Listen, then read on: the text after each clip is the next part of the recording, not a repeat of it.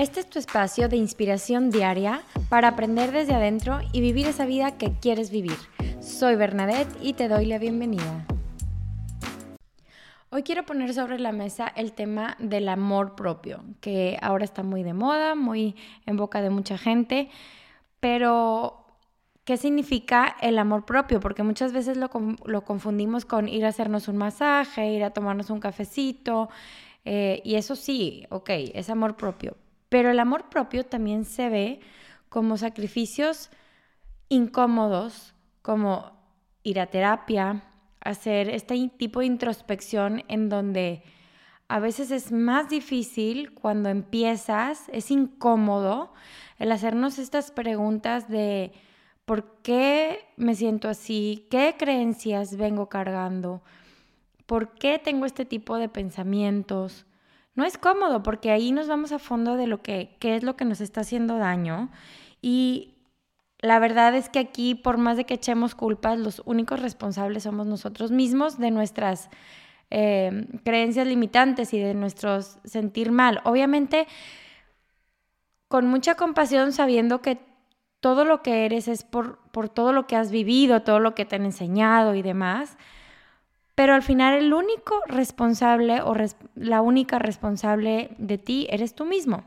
Entonces, en el momento que nos damos cuenta de eso y empezamos a, escarbar, es incómodo, o sea, es incómodo decir, bueno, pues no tiene la culpa la vecina ni el que se me atravesó en el carro.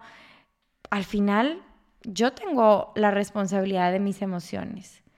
Y es incómodo y, es como cuando haces limpia, ¿no? Haces limpia de un closet o de un cajón y al principio se hace un despapalle, o sea, un desorden completo que dices, ¿por qué empecé esto?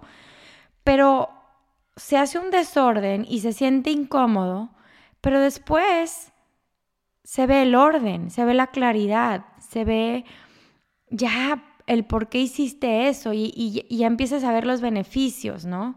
Es lo mismo cuando estamos hablando de amor propio, cuando nos metemos a ver lo incómodo de nuestra realidad, de nuestra personalidad, de nuestra creencia, de, nuestras vidas, al principio se ve desordenado, se ve incómodo, se ve que a veces tienes que sacar a cierta gente de tu vida que a lo mejor pues no querías, se ve que tienes que hacer pausa de hábitos que te están haciendo daño, hábitos tanto de a lo mejor dejar de que empezar a hacer ejercicio y dejar de estar sentado en un sillón, hábitos en donde pues, necesites comer mejor, eh, en donde pues esos hábitos que nos causan daño. Y es incómodo, claro que es incómodo. Se ve desordenado al principio, cuesta trabajo, no está padre. Entonces, el amor propio a veces es incómodo al principio porque realmente escarbar al fondo. Y sí, si quieres, vete a hacer un masaje, vete a hacer pedicure, vete por tu cafecito, vete con tus amigas, pero primero también voltea a ver tu mente y tu corazón. El voltear a ver nuestra mente y nuestro corazón, como les decía, a veces es un escarbar, a veces es un desordenar, descomponer y atravesar esas emociones y sentimientos incómodos y dolorosos para poder salir de ese fondo, para poder aprender desde adentro, para poder darle esa limpieza energética, física y emocional a tu vida y después salir triunfante. Te juro que es incómodo, es doloroso, pero vale la pena. Vale 100% la pena hacer esa limpia.